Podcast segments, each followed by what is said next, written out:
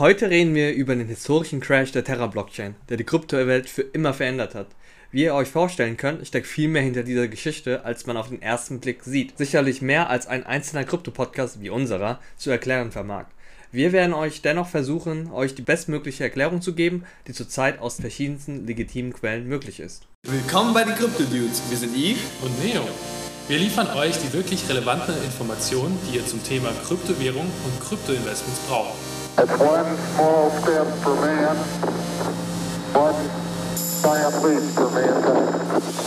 Hallo liebe Krypto-Dudes und Dudin. Bevor wir mit dem eigentlichen Thema anfangen, kommen wir zunächst zu unserer Rubrik Das Ape-Lexikon. Und in dieser Folge lernt ihr den Begriff FOMO kennen. FOMO ist die Kurzform für Fear of Missing Out, also zu Deutsch Angst etwas zu verpassen.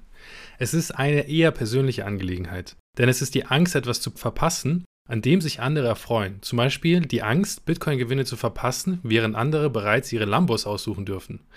FOMO kann einen dazu bringen, einen bestimmten Coin zu investieren, keine Gewinne zu realisieren oder keine Stops bei einer Kryptowährung zu setzen, die bereits stark gestiegen ist. Es ist die Vorstellung, die sich in unseren Köpfen festsetzt, dass eine rationale Gewinnmitnahme oder das Warten auf einen Wiedereinstiegszeitpunkt dazu führt, dass wir die Gewinnmöglichkeiten verpassen. Und diese Angst, etwas zu verpassen, ist der Grund dafür, dass die Leute beim Höchststand kaufen oder während eines Einbruchs halten, nachdem sie Gewinne gemacht haben, nur um dann einige oder alle ihre Gewinne wieder zu verlieren. Man kann sagen, dass Menschen FOMO erleben, wenn sie aufgrund der Angst, etwas zu verpassen, eben dann impulsiv handeln. Dann kommen wir zu dem eigentlichen Thema der Folge. Und zwar vor ungefähr zwei Wochen, zum Zeitpunkt der Aufnahme dieser Folge, ist ein tragisches und historisches Ereignis in der Kryptowelt vorgefallen. Ihr habt es wahrscheinlich alle mitbekommen. Wir sprechen natürlich vom gigantischen Crash der Terra-Blockchain. Wir haben bereits in Folge 17 der Staffel 1 über Luna und deren Stablecoin UST gesprochen, falls ihr euer Gedächtnis dazu nochmal aufrichten möchtet. Damals war Luna am Peak mit einem Preis von 120 US-Dollar die sechstgrößte Kryptowährung nach Marktkapitalisierung gewesen. Jetzt ist es nur der Schatten seiner selbst. Denn zum Zeitpunkt dieser Folge hat Luna nur noch einen läppigen Wert von 0,0001 US-Dollar. Auch der dazugehörige algorithmische Stablecoin UST hat seine Funktion im Prinzip als Stablecoin verloren und ist nur noch ähm, ca. 0,06 US-Dollar statt einem Dollar wert. Der Crash hat viele Menschen ein Vermögen oder leider sogar das gesamte Vermögen gekostet und das Vertrauen in Stablecoins erschüttert. Doch wie kam es zu dem Crash, der innerhalb einer Woche 30 Milliarden US-Dollar ausgelöscht hat? Wie konnte das passieren und was können wir daraus lernen? Genau darauf wollen wir heute eingehen und verschieben deshalb die geplante Folge über passives Einkommen im DeFi auf nächstes Mal. So, und bevor wir den eigentlichen Crash besprechen, wollen wir noch kurz auf die Luna Foundation Guard oder abgekürzt mit LFG eingehen. Dabei blicken wir zurück auf Anfang 2022, als Terra im Aufwärtstrend war, während der übrige Markt um seine Stabilität kämpfte. Der Erfinder Do Kwon äh, kündigte damals die Gründung der Luna Foundation Guard an, einer gemeinnützigen Organisation, die sich auf Stabilisierung von UST und die Entwicklung des Ökosystems von Terra konzentrieren sollte. Unter der Leitung von Quan und anderen Terra-Anhängern sollte ein Reservefonds mit BTC oder Bitcoin eingerichtet werden, um zu gewährleisten, dass UST immer seinen Wert beibehalten würde. Luna diente zwar als Hauptstabilisator der UST, war aber nicht so liquide oder kampferprobt wie das digitale Gold der Kryptowährungen. Da Bitcoin die größte Marktkapitalisierung auf dem Kryptomarkt hat, ist er tendenziell weniger volatil als seine Nachfolger. Luna Foundation Guard plante, den Bitcoin zur Absicherung seines Stablecoins zu verwenden, ähnlich wie der Goldstandard, der bis 1971 zur Absicherung echter Dollars verwendet wurde. Wenn LFG genügend Bitcoin besäße, hätte es immer eine Möglichkeit, den UST zu stabilisieren, falls er jemals drastisch unter einen Dollar fallen sollte, zumindest theoretisch. Ursprünglich war geplant, Bitcoin im Wert von 3 Milliarden US-Dollar zu kaufen, um den Reservefonds langfristig auf 10 Milliarden Dollar aufzustocken. LFG begann mit Käufen von jeweils einigen hundert Millionen Dollar und verhalf den gesamten Markt nach wochenlangem Abwärtsdruck zu einem Aufschwung. Als Quan LFG anführte und Bitcoin wieder im Aufwind war, wurde er zum Helden der Community. Und mehrere prominente Persönlichkeiten aus der Branche lobten Quans Plan zur Bitcoin-Akkumulation bei Luna Foundation Guard. Anthony Pompliano, Ein Pro-Bitcoin-Podcaster mit mehr als 2 Millionen Followern veröffentlichte ein Video, in dem er erörterte, wie LFG das Finanzsystem verändern könnte. Letztendlich ist das Ziel des Terra-Teams, 10 Milliarden Dollar zu nehmen und Bitcoin zu kaufen, ein beständiger Käufer auf dem Markt zu werden, sagte er. Wenn das Team dies erfolgreich schafft, werden sie den Zentralbanken und Stablecoins zeigen, wie man andere Vermögenswerte mit Bitcoin absichert.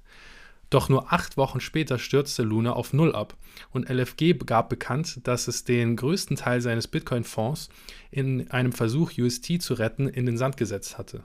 Und jetzt schauen wir uns zunächst mal den Vorlauf zum Crash an. Und da waren auf jeden Fall mehrere Kräfte am Werk.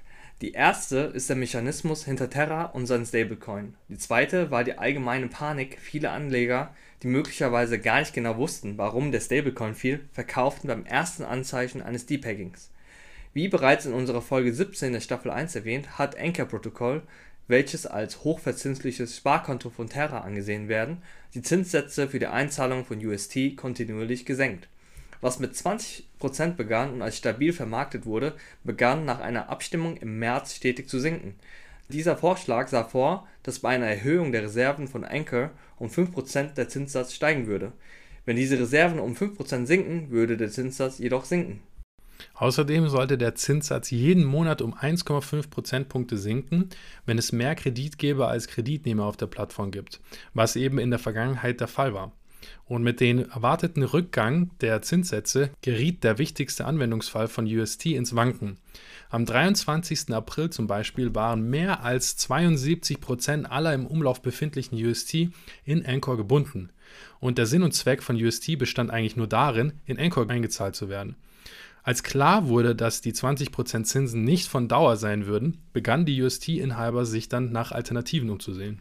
Am 6. Mai, also noch vor dem Crash, befanden sich etwa 14 Milliarden UST in Anchor. Zwei Tage später waren es nur noch 11,7 Milliarden. Zur Erinnerung, die UST waren zu diesem Zeitpunkt noch weitgehend an einen Dollar wert gewesen, was bedeutet, dass im Laufe des letzten Wochenendes Kapital in Höhe von etwa 2,3 Milliarden US-Dollar abgeflossen ist.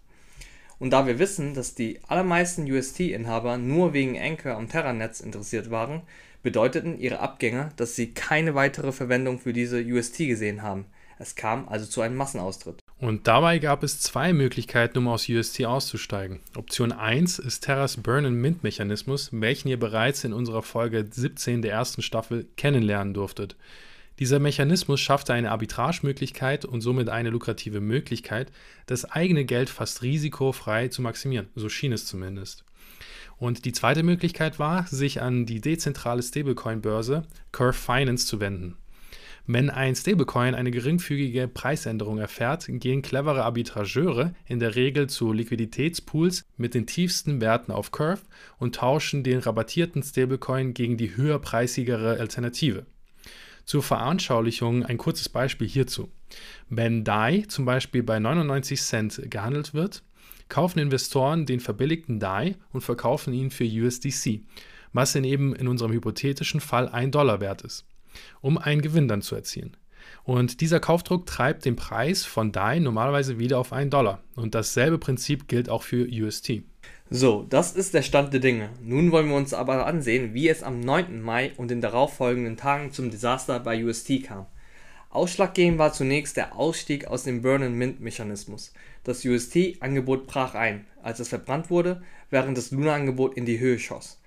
Dies war ein nervenaufreibender Ausstieg, da die Nutzer mit einer Vielzahl von technischen Problemen konfrontiert wurden. Vergesst immer noch nicht, dass Terra immer noch ein Blockchain-Netzwerk ist und Gasgebühren für die Aktivität erhebt. Neben höheren Gasgebühren als üblich ist das Netzwerk auch in Bezug auf die Menge an UST oder Luna begrenzt, die gleichzeitig verbrannt oder gemintet werden kann. Die Blockchain war langsam und überlastet, so dass die Börsen anfingen, den Handel mit Luna und UST zu pausieren. Zusätzlich hat der Mechanismus des Verbrennens und Mintens sich auf den Preis von Luna ausgewirkt. Und denn der Tausch und die Verbrennung von UST gegen Luna bedeutet, dass mehr Luna gemintet werden, was das Angebot dann eben erhöht und gleichzeitig den Preis dieses Tokens senkt. Wenn der Preis von Luna sinkt, braucht man außerdem immer mehr Luna, um die 1-Dollar-Marke zu erreichen, wenn man ein UST gegen Luna im Wert von einem Dollar eintauscht. Was bedeutet, dass man noch mehr Luna minten muss. In einem bestimmten Punkt würde der Luna-Preis so weit sinken, dass es einfach nicht mehr genug Liquidität gibt, um all die eintreffenden UST aufzufangen. Aber dazu gleich mehr. Und die zweite Ausstiegsoption durch Curve Finance hat die eigentliche Katastrophe eingeleitet. Die Katastrophe begann schleichend und eskalierte dann schneller, als man es hätte erwarten können. Am Samstag, den 7. Mai, wurde der PEC, also die 1 zu 1 Kopplung zum US-Dollar, von UST durch massive Verkäufe bei Curve Finance und Binance sowie durch ein hohes Volumen an Abhebungen bei Anchor massiv ins Schwanken gebracht. Schnell kursierten Gerüchte, dass zwei der größten TradFi-Akteure, BlackRock und Citadel, sich zusammengetan und eine Summe Bitcoin von Gemini geliehen hätten, um UST in USDC zu verkaufen, aber alle drei Firmen haben diese Behauptung inzwischen verneint. Da der Konstruktionsmechanismus von Terra anfällig war, konnte jeder, der über genügend Kapital (ca. 100.000 Bitcoin) und die Neigung verfügte, Chaos zu stiften, mit einem relativ einfachen UST-Arbitragegeschäft ein Vermögen machen. Selbst in der wohlhabenden Welt der Kryptowährungen gibt es nur wenige, die über die Mittel verfügen, um eine solche Aktion durchzuführen, aber die Angreifer, falls es sich um solche handelt, wurden bisher nicht ausfindig gemacht. Und UST sank am 9. Mai auf bis zu 0,98 Dollar, als die Aussteiger von ähm, Anchor auftauchten und begannen UST gegen jeden anderen Stablecoin einzutauschen, sei es USDT von Tether oder USDC von Circle.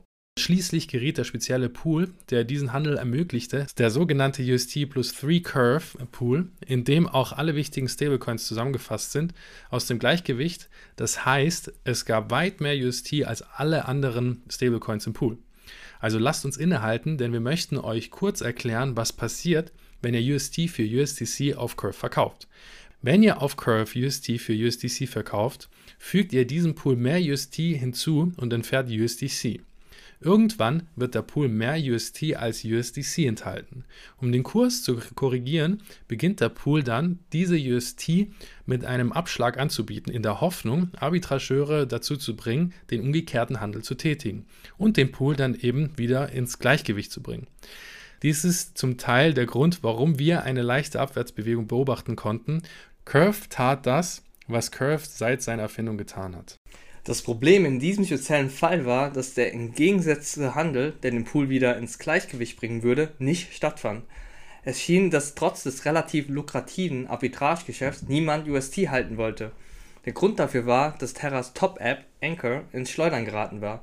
Und zu diesem Zeitpunkt hat mindestens ein Investor mehr als 85 Millionen UST-Token im Austausch gegen 84,5 Millionen USDC-Token in diesem Pool verkauft. Dadurch geriet die Dollarbindung von UST natürlich noch mehr unter Druck, da Curve den Abschlag weiter erhöhte, in der Hoffnung, Arbitragehändler dazu zu bewegen, den Pool wieder auszugleichen. Sobald jedoch Quan auftauchte und twitterte, ich bin wach, ein amüsanter Morgen, schien sich Luna zu erholen. Als jemand sagte, dass Terra ihn an den BitConnect-Betrug ähm, erinnerte, antwortete Quan später mit einer Stichelei. Die Kryptomedien blickten auf Terra zurück, als ob das Drama vorbei wäre.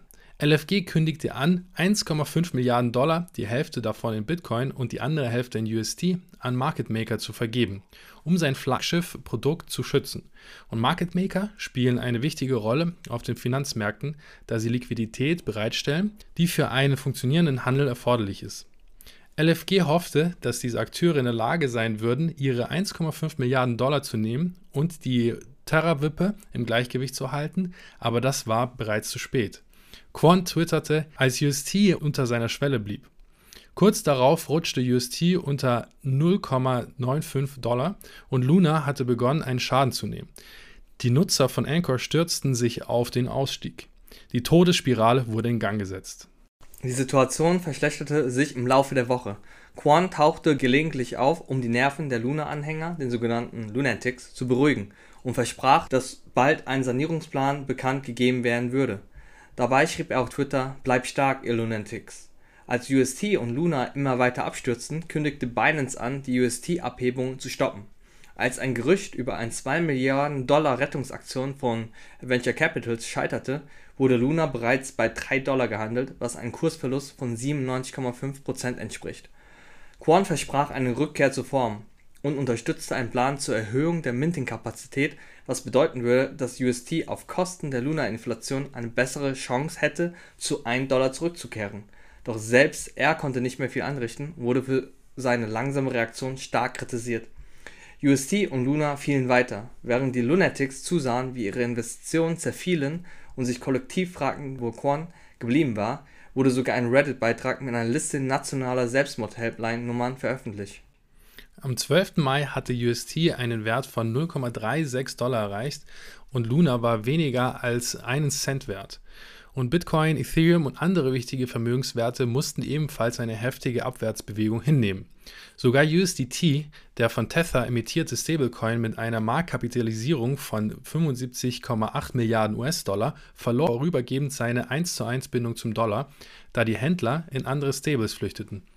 Zusätzlich dazu war das Netzwerk durch den massiven Kursverlust plötzlich viel anfälliger für Angriffe, weshalb die Validierer von Terra beschlossen, die Chain zweimal zu stoppen. Dies warf weitere Fragen auf, ob das Netzwerk jemals wirklich dezentralisiert war. Während der Katastrophe hat die Krypto-Community jeden Schritt von Terra, Terraform Labs und Quan seit dem Zusammenbruch des Netzwerks genau beobachtet. Es wurden Fragen zu den Bitcoin-Reserven von LFG aufgeworfen, aber inzwischen wurde bekannt gegeben, dass der größte Teil der Reserven verschwunden ist. Und der CEO von Binance, Sheng Chua oder auch CZ, kritisierte das äh, Unternehmen scharf und sagte, äh, er sei enttäuscht von der Reaktion und zog einen Vergleich mit Sky Mavis Umgang mit dem 550 Millionen Dollar Hack des Ronin Networks. Unzählige andere haben Quan aufgefordert, für immer aus der Kryptowelt zu verschwinden.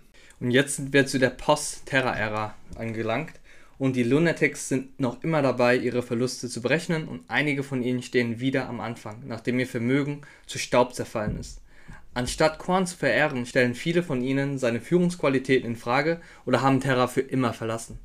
Die Risikokapitalgeber, die bei Luna stark eingestiegen sind, sind ebenfalls geschädigt. Obwohl keine offiziellen Stellungnahmen aufgetaucht sind, mit Ausnahme des ähm, ersten Quartalsberichts von Galaxy, wird angenommen, dass einige von ihnen härter getroffen wurden, als sie zugeben. Die Terra-Entwickler unterstützen einen Plan zur Wiederbelebung des Ökosystems, bei dem Terraform Labs entfernt wird. Einige von Terras ähm, treuesten Lunatics befürworten diese Idee. LFG selber sagt, dass es den größten Teil seiner Bitcoin ausgegeben hat, um UST zu stabilisieren, aber es hat keine Belege für die Transaktion vorgelegt. Das Unternehmen verfügt noch über ein Vermögen von etwa 200 Millionen Dollar, von denen das meiste im schnell verfallenen UST steckt. Das Unternehmen sagt, dass es plant, UST-Nutzer zu entschädigen, wobei kleinere Inhaber Vorrang haben. Terraform Labs äh, hält sich bedeckt, gibt nur gelegentlich Updates heraus und verspricht eine Postmortem-Analyse des Zusammenbruchs. Viele Community-Mitglieder haben sich darüber beschwert, dass das Unternehmen es mit der Transparenz nicht so genau nimmt. Quan hat bisher zwei Vorschläge zur Wiederbelebung des Netzwerks unterbreitet. Der beliebteste Vorschlag ist zurzeit, einen Hardfork durchzuführen, also Terra in Terra 2 umzuwandeln, die Bestände vor dem Zusammenbruch zu erfassen, um den Hodlern einen neuen Coin Luna 2 eventuell in Form eines Airdrops zur Verfügung zu stellen. Also zusammengefasst eine neue Blockchain mit einem neuen Token und einer neuen Version von UST zu schaffen, um dann einen Pool zu gründen, um die alte UST-Bindung zurückzuzahlen. Währenddessen wird UST immer noch unter dem vorgesehenen Wert gehandelt und Luna ist im Grunde wertlos. Es sind jetzt über 6,5 Billionen Token im Umlauf. Oder wie es Vitalik Buterin in einem seiner Tweets in Worte fasst, damit Luna wieder auf einen Wert von 0,1 Dollar steigt, muss es eine höhere Marktkapitalisierung als Bitcoin haben.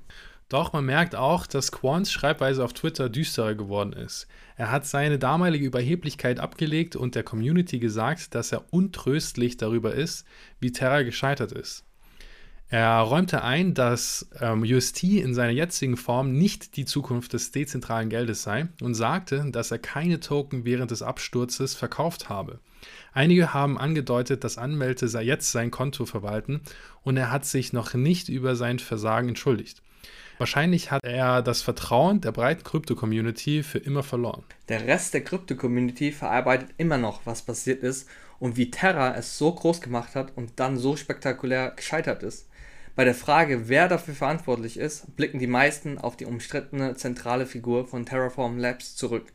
Die Menschen wurden daran erinnert, wie wichtig es ist, lieber kein FOMO-Mentalität an den Tag zu legen, sondern eher mal fundamentale Recherchen durchzuführen und das Bewusstsein zu schärfen, wenn Warnzeichen wie schlechte Tokenomics und große Egos auftauchen.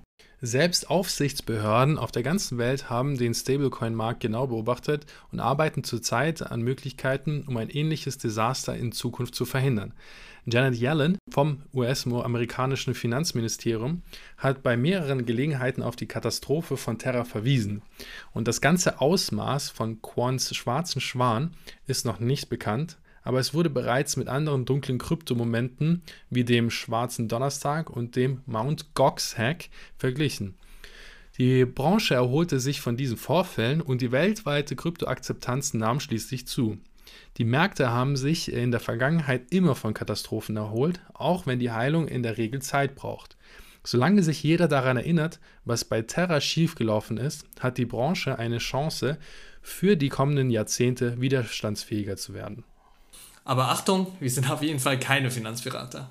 Wie schon äh, richtig gesagt hat, wir sind keine Finanzberater, nochmal unterstrichen. Ähm, wir analysieren und bieten euch eben nur die Informationen an und ihr könnt auch damit machen, was ihr wollt. Aber ihr müsst aufpassen, wie gesagt, der Kryptomarkt ist nicht für jedermann. Also es ist sehr, sehr, sehr risikoreich. Und ähm, wir empfehlen niemals mehr zu investieren, als man hat und niemals Geld zu leihen, um in Kryptos zu investieren. Und übernächste Woche kommen wir zu der Hauptquelle, wie man passives Einkommen mit Krypto verdienen kann, und zwar zum DeFi. Und dieses Mal wirklich. Falls ihr weitere Fragen, Anmerkungen oder konstruktive Kritik habt, sind wir immer offen, weshalb ihr uns das gerne in unserer Telegram-Gruppe schreiben könnt. Den Link dazu findet ihr wie immer in der Beschreibung. Falls euch unser Podcast gefallen hat, würden wir uns sehr freuen, wenn ihr es mit euren Freunden teilt. Danke fürs Zuhören und bis zum nächsten Mal. Ciao. Ciao.